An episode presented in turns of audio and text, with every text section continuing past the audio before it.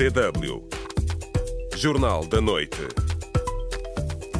Muito boa noite a você que acompanha a emissão em português da DW. Eu sou Cristiane Vieira Teixeira e estaremos juntos nos próximos 20 minutos. Começamos com os destaques desta segunda-feira, 20 de abril de 2020. Sem água potável, famílias desafiam medidas de restrição para garantir a sobrevivência em Angola. É uma água da lagoa, água podre, água suja. Quando está chuva, todo o lixo sai de cima, entra pela lagoa e pronto. Essa água mesmo que pessoa, as pessoas têm. Ministério do Interior da Guiné-Bissau admite fatos isolados de violência policial no país. Não é que é dado ordem, acima de tudo, para fazer esse tipo de repressão abusiva dos polícias, não desequilíbrios na distribuição de comida cria onda de insatisfação na África do Sul e aumenta número de distritos assolados pela cólera em Cabo Delgado, no norte de Moçambique. Acompanhe. Famílias vulneráveis em Angola afirmam que as suas condições de vida estão a piorar devido às restrições impostas aos cidadãos como medida de prevenção contra a pandemia de Covid-19. Várias pessoas na capital angolana não têm acesso à água potável e sofrem com a falta de alimentos. As autoridades, a população exige mais atenção para que não haja pessoas a morrer de fome durante o estado de emergência. Acompanhe a reportagem reportagem de Borralho Ndomba a partir de Luanda. A DW África visitou os bairros Rio Seco e Maie Maie, duas comunidades carentes no município angolano de Cacoaco. Aqui, os moradores denunciam que continuam a não ter acesso à água. Alguns são obrigados a consumir água imprópria. Luiz Domingos Sebastião, morador do Rio Seco, conta as dificuldades que enfrenta para ter água. É uma água da lagoa, água podre, água suja. Quando está chuva, todo o lixo sai de cima, entra pela lagoa e pronto. Essa água mesmo que pessoa, as pessoas têm só para conseguir também é preciso de noite, a enchente é demais, à noite as pessoas não dormem, tem que sempre buscar água com os bidões, noite e dia tem que o governo prometeu o abastecimento gratuito nos bairros onde há carência de água, mas, ainda assim, há zonas onde não se vêem viaturas do governo. Francisco Zumbi, desempregado, conta que o prometido abastecimento não chega à sua comunidade há já duas semanas. Estamos a fazer duas semanas sem receber numa cisterna de água. Estamos a beber água de lixo. Vânia Mateus, moradora do bairro Rio Seco há sete anos, depende de ajuda para ter comida em casa. A jovem afirmou que os seus dois filhos não tinham jantado e nem sabia o que seria o almoço. A comida mesmo, estou mesmo a rasca, não tenho como sustentar a minha família. Desde que eu estou a trabalhar, estou há quatro meses no salário. Com essa doença que veio, não tenho como mesmo ir à praça. Não tem mesmo nada para comer. Helena José vendia pastéis à porta de casa, mas o negócio está parado desde o estado de emergência. Agora só come quizaca, folhas de mandioca. Estamos quarentados sem comida.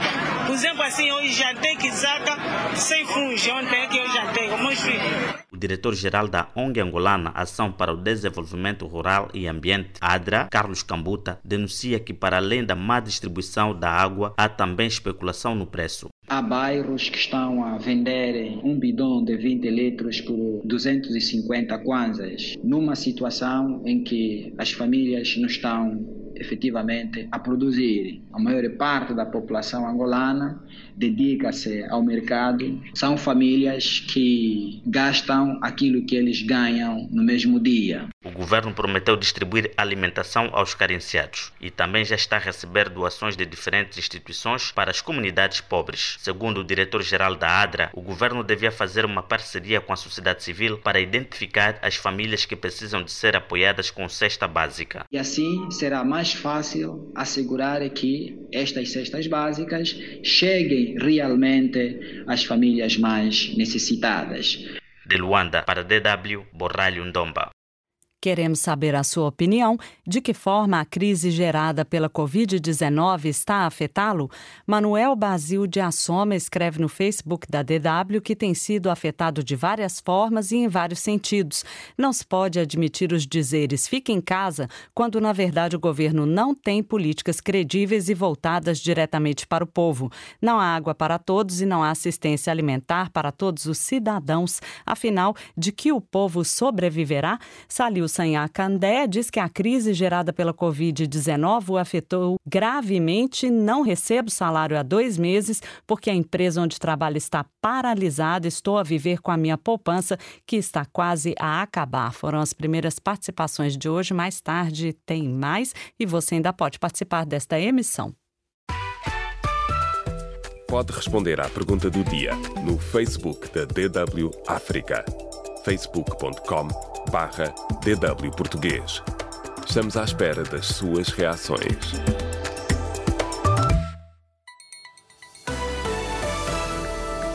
DW Notícias. O número de infectados pela Covid-19 em África subiu para 22.275, dos quais 5.489 recuperam da doença, registrando-se 1.119 mortos, revelou o Centro de Controle e Prevenção de Doenças da União Africana.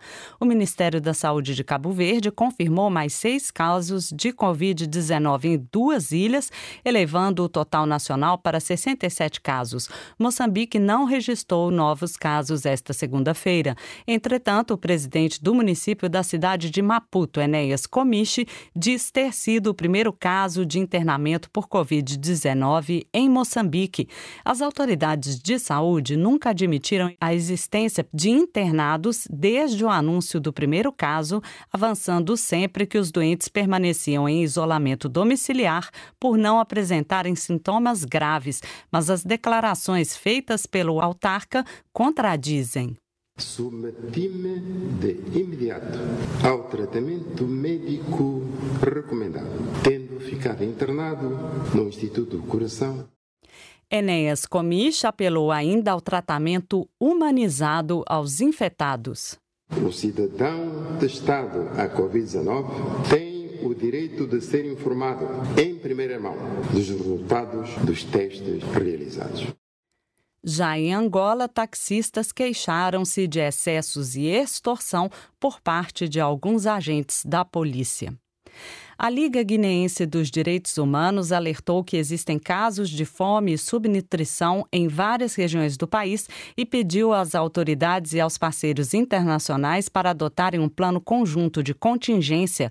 A Liga refere que as suas unidades locais de alerta registraram 650 famílias em situação de insegurança alimentar grave em várias regiões do país, havendo casos de famílias inteiras a passar vários dias sem comer. A União Africana e outras instituições multilaterais africanas defenderam a necessidade de os governos adotarem uma estratégia concertada para lidar com a pandemia, rejeitando políticas protecionistas e limitações políticas ao comércio. Todos devem envolver-se numa resposta comercial em investimentos de forma colaborativa e coordenada, recomendam. Em Moçambique, o número de pessoas afetadas pela violência armada em Cabo Delgado subiu para 162 mil, segundo o Instituto Nacional de Gestão de Calamidades. Entretanto, docentes e investigadores da Universidade Joaquim Chissano consideram que as forças de defesa e segurança não estão preparadas nem empenhadas para combater os insurgentes e sugerem que o país recorra ao apoio de parceiros como a União Africana e as Nações Unidas. Os autores de um relatório sobre sobre a situação, defendem ainda que o governo melhore as condições das tropas e acrescentam haver necessidade de investigar alguns militares. A Human Rights Watch denunciou a execução pelas forças de segurança do Burkina Faso de 31 detidos na cidade de Dibo e exigiu uma investigação imparcial para este alegado crime de guerra. DW Deutsche Welle na Guiné-Bissau depois das denúncias das organizações da sociedade civil defensoras dos direitos humanos, o Ministério do Interior admite que houve excesso de carga policial sobre quem não cumpriu as medidas de prevenção da Covid-19, mas esclarece que são casos isolados de agentes das forças de segurança. A Associação Juvenil para a Promoção e Defesa dos Direitos Humanos fala em mais de 200 pessoas detidas no passado final de semana em Bissau. A Liga Guineense dos Direitos Humanos também denunciou casos de torturas e detenções arbitrárias em pleno estado de emergência. A este respeito, a DW África conversou com o porta-voz do Ministério do Interior, Salvador Soares. A partir das 17 horas começa os patrulhamentos dos policiais nas ruas e quando encontrarem um grupo de pessoas aglomerados num sítio ou, ou a passear nas ruas, prendem essas pessoas, trazem para o ministério ou o Comissariado Nacional ou o Comando da Guarda Nacional e essas pessoas ficam ali por um determinado período de tempo e são soltos. Não é porque essas pessoas foram apreendidas e ficaram aqui até agora, não. É, Mas não há esse uso de força, esses vídeos que estão a partilhar também de forças de seguranças? Não, é, bom, é, algumas vezes houve sim é, chefes, talvez, de, de, carga policial é, sobre uma determinada pessoa ou um grupo de pessoas, assim, mas é, não é que é dado ordem, acima de tudo, para fazer esse tipo de repressão abusiva dos polícias, não, não. Ouviu Salvador Soares, porta-voz do Ministério do Interior da Guiné-Bissau, em entrevista a Braima Darame. Na África do Sul, as forças de segurança também têm sido acusadas de uso excessivo de força para fazer cumprir o confinamento obrigatório. E o presidente sul-africano reconheceu esta segunda-feira que tem havido várias falhas na distribuição de comida aos mais pobres, incluindo muitos imigrantes moçambicanos, como nos conta Milton Malulek, a partir de Joanesburgo. A informação consta da carta semanal do presidente da África do Sul. Cyril Ramaphosa reconhece que a intervenção governamental para ajudar os mais vulneráveis tem sido mais lenta do que o esperado e que foram detectadas várias falhas, por exemplo, o armazenamento e venda de parcelas de comida por parte de funcionários públicos em várias províncias sul-africanas. Ramaphosa repudiou estas ações, que culminaram com protestos e vandalizações em diversas regiões do país, e prometeu aumentar a ajuda para os mais pobres. O desvio de comida faz com que muitas pessoas estejam dias a fio sem receber as suas parcelas nos centros de distribuição de comida, conta Amélia Matus, uma jovem moçambicana a viver na África do Sul. O que está a acontecer, nos ligaram de manhã, nos informaram de manhã, dizem que estão a resistir para nos darem comida, mas eu não estou a ver nada. Ainda não vi comida, ainda não vi nada. Não há esperança de nada. Todo mundo já está, está a ir para casa, porque aqui não estamos a ver comida, não estamos a ver nada. Outro jovem moçambicano, Josefa Machak, também tem tido dificuldades em conseguir alimentos e espera ansiosamente pelo fim das restrições por causa do novo coronavírus. No dia de hoje estamos aqui para vir pedir comida que o governo está a patrocinar para toda a raça que estamos aqui por causa dessa doença do coronavírus. Não sabemos quando que vai terminar nesses dias. Os beneficiários desta cesta básica temem que a morosidade do processo os leve a morrer de fome e não por causa do coronavírus. O moçambicano José Naparua lamenta as muitas dificuldades criadas pelo confinamento obrigatório. Estamos aqui somente à procura de abastecimento de comida, porque não temos comida para consumirmos nas casas e o governo pediu para nós para podermos vir nos ajudá-lo. Sul-africano, moçambicano, Tanzânia, Zimbábue, é uma associação quase, que fizeram para isso podermos estarmos juntos aqui. Isso não há escolha. Todos temos direito de receber a comida. As forças de segurança sul-africanas têm sido criticadas pelo uso excessivo de força para o cumprimento do lockdown. Uma pessoa morreu por causa da violência policial. Os escritórios do provedor de justiça militar receberam cerca de 28 queixas, sendo a mais grave o espancamento até a morte de um cidadão sul-africano no interior da sua residência no subúrbio de Alexandra, em Joanesburgo. Para além disso, 12 agentes da polícia foram detidos no último final de semana acusados de violação das regras do confinamento obrigatório, corrupção e roubo. Até esta segunda-feira foram testadas na África do Sul mais de 110 mil pessoas, há 3.158 infectados com o novo coronavírus e foram registrados 54 óbitos. De Joanesburgo para a DW Milton Malulek. No norte de Moçambique, aumenta o número de distritos assolados pela cólera em Cabo Delgado. Para além de Macomia, Ilha do Ibo, Kisanga e Mocimboa da Praia, agora também a cidade de Pemba tem casos de cólera e é de lá que reporta Delfim Anacleto.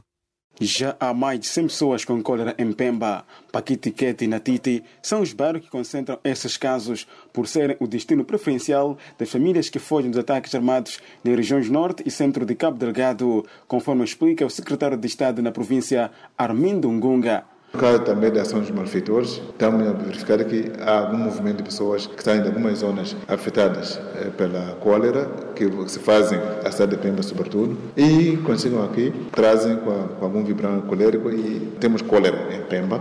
Já foi reaberto o Centro de Tratamento de Doenças Diarreicas para atender os doentes. Estão em curso medidas adicionais, como a sensibilização das comunidades com o objetivo de minimizar o impacto da doença. Estão também a ser distribuídos purificadores de água nos bairros da capital provincial de Cabo Delgado, mas é preciso fazer mais. Daí os apelos das autoridades ao respeito rigoroso das medidas de higiene e saneamento do meio. O nosso apelo é o de sempre. A cólera, como, tal como ela é conhecida, é doença de mãos sujas.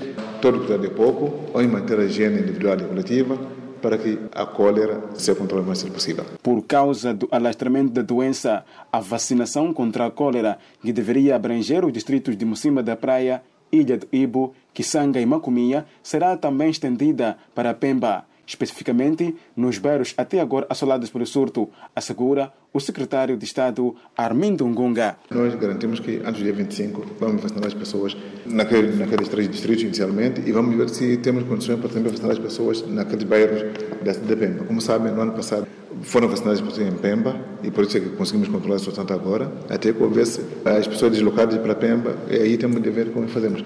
De fato, são pessoas dos distritos que tinham sido mapeados para a vacinação. Desde janeiro, a província de Cabo Delgado já registrou 610 casos relacionados com a cólera e 12 óbitos, segundo os números das autoridades sanitárias. Uma das organizações não governamentais que apoia o governo no combate à doença é a Médicos Sem Fronteiras. Para além de estar diretamente envolvida no tratamento de doentes internados no Centro de Tratamento de Doenças Diarreicas, está também a oferecer água tratada aos residentes dos bairros afetados em Pemba. A DW procurou obter mais detalhes acerca dessas operações, mas a Médicos Sem Fronteira não quis pronunciar-se para já. Prometeu prestar declarações mais tarde. Delfim Anacleto, DW. DW Notícias. A Alemanha iniciou nesta segunda-feira um levantamento gradual das medidas restritivas em muitos estados federados. Entretanto, a chanceler Angela Merkel pediu prudência e disciplina à população face ao alívio das algumas das restrições.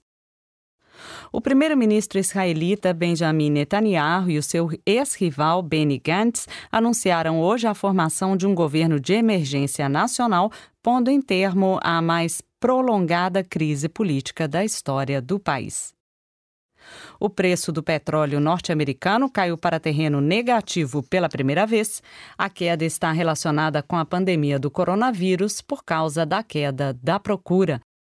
Esporte. Aos média, o presidente da Federação Alemã de Futebol e o presidente da UEFA confirmaram a intenção de terminar a temporada de futebol na Alemanha e na Europa com portões fechados. O plano de conclusão das competições deverá ser definido esta semana. DW Espaço do Ouvinte. E hoje perguntamos de que forma a crise gerada pela Covid-19 está a afetá-lo. Vamos às mais reações das muitas que recebemos dos nossos internautas. Watson James escreve pelo Facebook e diz lamentável e com muitas limitações quer do ponto de vista de relações sociais ou nas esferas econômica e política. Está claro que esta pandemia veio para nos desgraçar, escreve Watson James.